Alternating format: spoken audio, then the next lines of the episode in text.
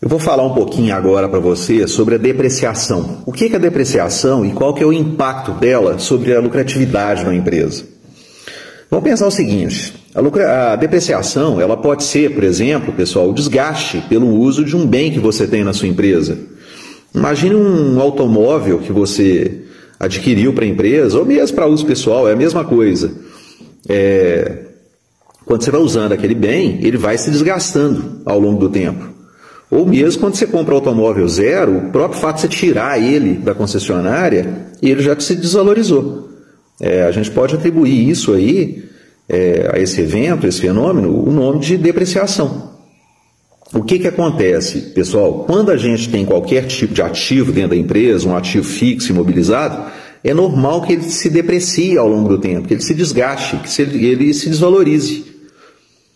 O que, que acontece é que a gente deve considerar na lucratividade da empresa o efeito da depreciação dos ativos que a empresa possui.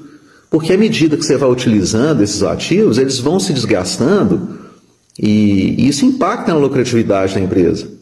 É muito comum que as pessoas pensem que é, você tem uma rentabilidade, um lucro da empresa no final de determinado exercício e que o desgaste pelos bens, pelos ativos que a empresa tem, não precisam ser abatidos dessa lucratividade.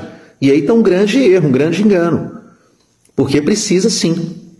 O que, que vai acontecer? Se você não tira, se não abate é, da, do lucro líquido da empresa, do resultado final da empresa, a depreciação dos ativos, vai acontecer que no futuro, no momento onde você precisar de repor aqueles ativos que se desgastaram, e é natural que você tenha que repô-los, a empresa pode ser que ela não tenha o dinheiro necessário para fazer essa reposição. Tá? Então, é, eu costumo dizer um exemplo que é muito frequente, né? motoristas de aplicativos, por exemplo, é, é muito comum é, a gente perguntar para eles né, qual que é o retorno, qual que é o lucro que você está tendo com essa atividade, e normalmente eles falam um valor, um determinado valor, mas esquecem de abater desse valor a depreciação do uso do veículo. É sempre o um exemplo que eu cito muito. O que, que vai acontecer? É, no momento que eles precisarem de comprar um, um novo carro para repor, né, para poder continuar trabalhando e repor aquele carro ali que se desgastou naturalmente, pelo uso ao longo do, dos anos de trabalho, com, com, sendo motorista de aplicativo ou mesmo taxista, né?